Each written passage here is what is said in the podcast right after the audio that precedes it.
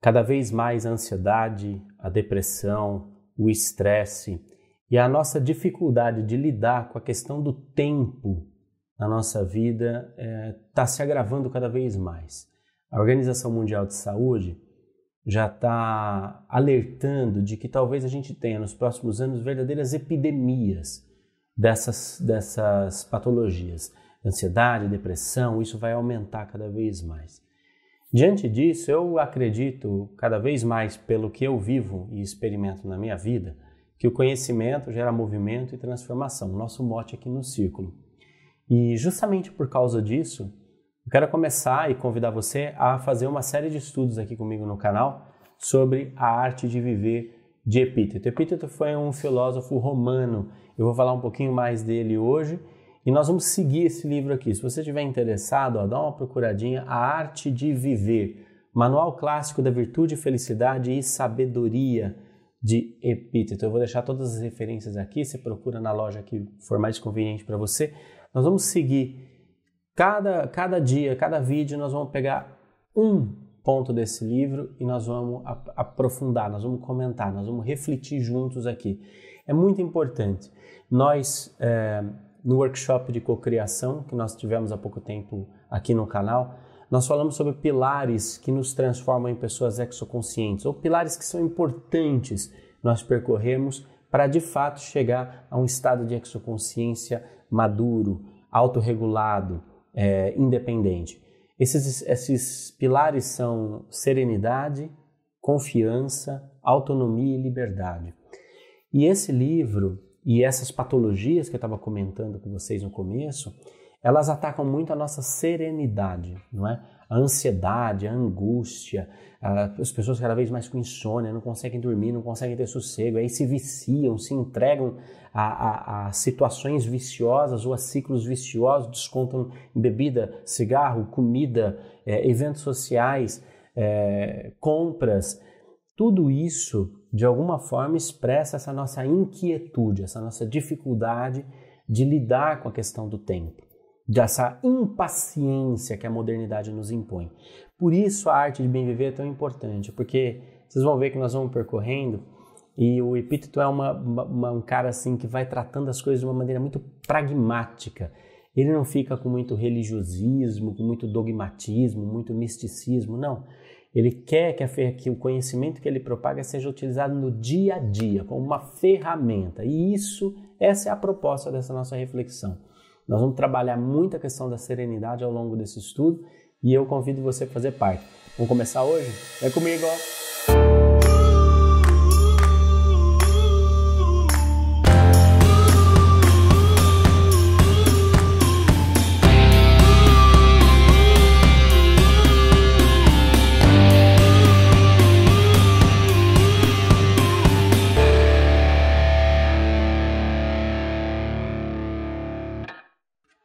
Seguinte, ó, nós vamos, nós vamos usar esse livro aqui, que é uma tradução e uma interpretação da Cheryl Lebel, ok?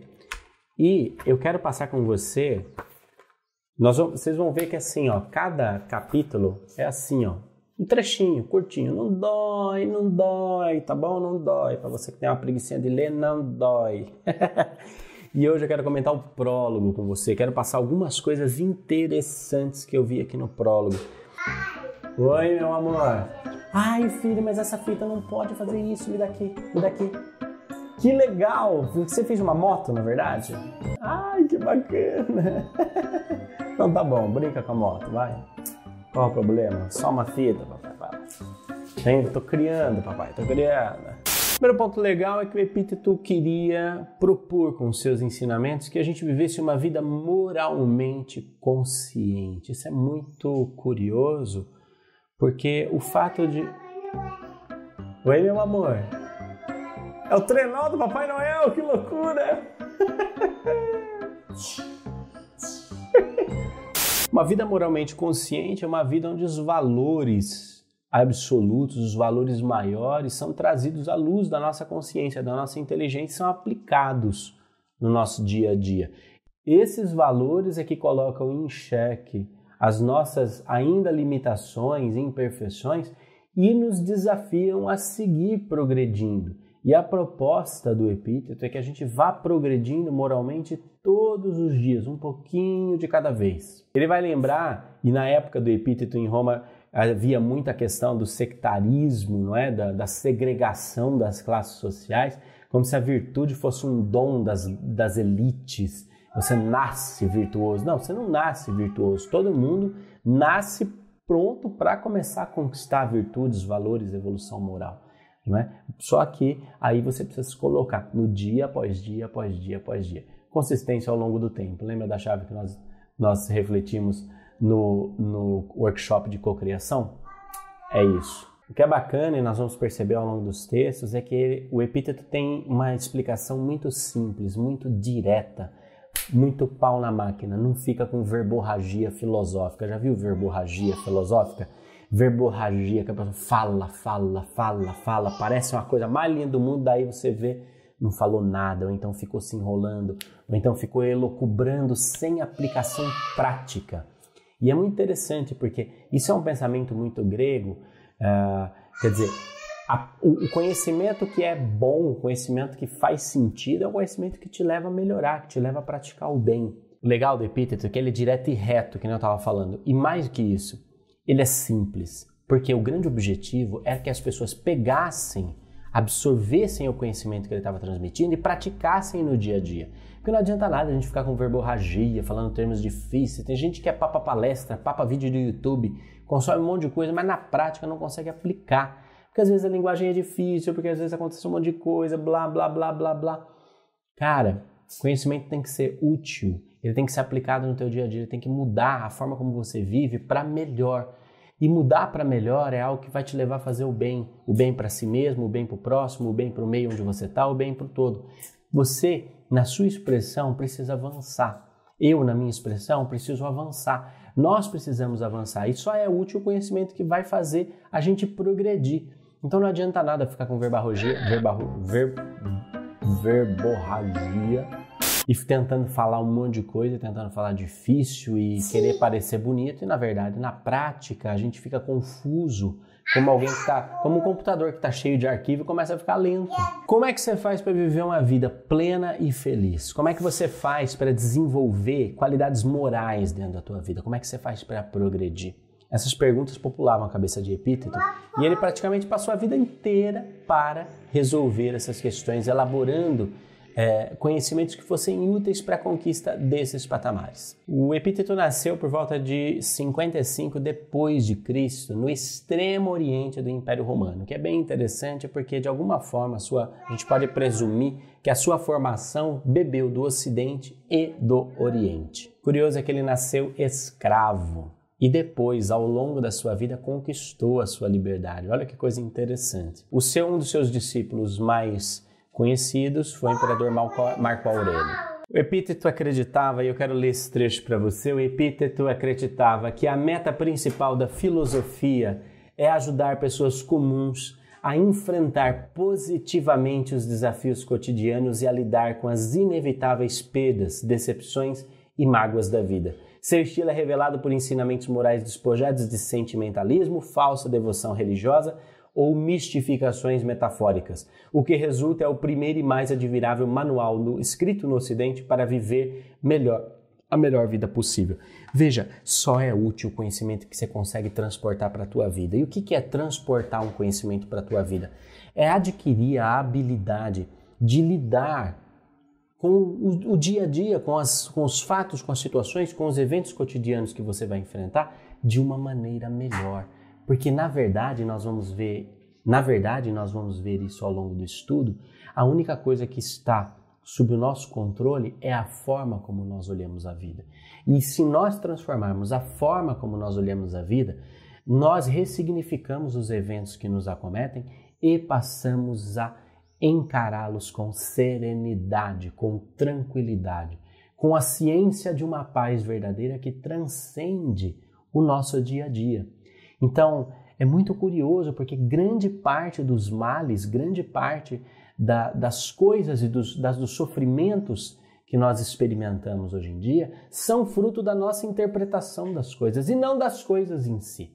Existe inclusive um estudo muito interessante que foi de alguma forma inspirado pela filosofia do epíteto, que é justamente o quanto nós sofremos em decorrência da interpretação dos fatos e não dos fatos em si. Porque uma coisa é o fato, outra coisa é a forma como nós interpretamos o fato. Uma coisa é você me mandar um WhatsApp e eu não te responder. Aí você vê lá os dois certinhos continuam cinza, nem um azulzinho. Você vê lá a última vez que eu fiquei online e não está aparecendo. Aí você manda aquela mensagem e você começa a ficar agoniado, porque eu não te respondo, porque os certinhos não ficaram azuis, e aí você passa mais, mais 20 minutos, mais 30 minutos, você já fala, não, o Juliano não liga para mim, o Juliano não quer saber de mim, o Juliano também só pensa nele, o Juliano também, olha, nunca que responde uma mensagem, é sempre assim, porque eu preciso, aí passa uma hora, então você já está em crise, está tá arrancando os cabelos porque ele é um, um, um egoísta, um, um, indecoroso e não liga para mim e não está nem aí para as outras pessoas e passa mais uma hora e meia e você já está me crucificando e a crucificando a oitava geração simplesmente porque eu não li a tua mensagem. Veja, o fato é, eu não li a tua mensagem, mas todo o sofrimento e toda a angústia, toda a ansiedade que esse fato gerou em você, gerou em você, foi a sua interpretação do fato. Dá uma hora e meia, os dois risquinhos ficam certos, eu mando, oi, desculpa, estava dando uma cagada. E aquilo desmorona, desmorona uma hora e meia de ansiedade que você estava tava vivendo, porque simplesmente eu não respondi, você ficou interpretando as possibilidades do porquê eu não respondi a sua mensagem e eu estava dando uma cagada, porque eu preciso dar uma cagada. eu não consegui responder. E na verdade, a minha cagada dá uma descarga em toda aquela ansiedade, porque você fala, puxa, sofri à toa sofri antecipadamente. E essa é uma, uma, uma, uma a grande função da filosofia.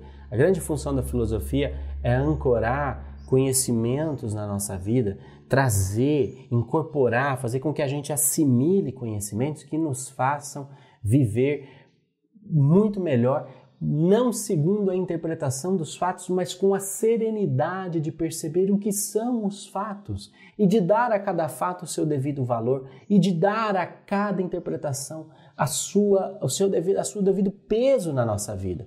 Nós inflacionamos as coisas, criamos sombras, criamos monstros, criamos realidades muito doidas ao nosso redor. Nós mesmos somos os criadores das nossas trevas, dos nossos fantasmas, das nossas maiores mazelas. Logo, se, o nosso, se a nossa mente, se a forma como nós vemos a vida, se a forma como a gente vê a vida puder ser melhorada por esse tipo de conhecimento, pensa.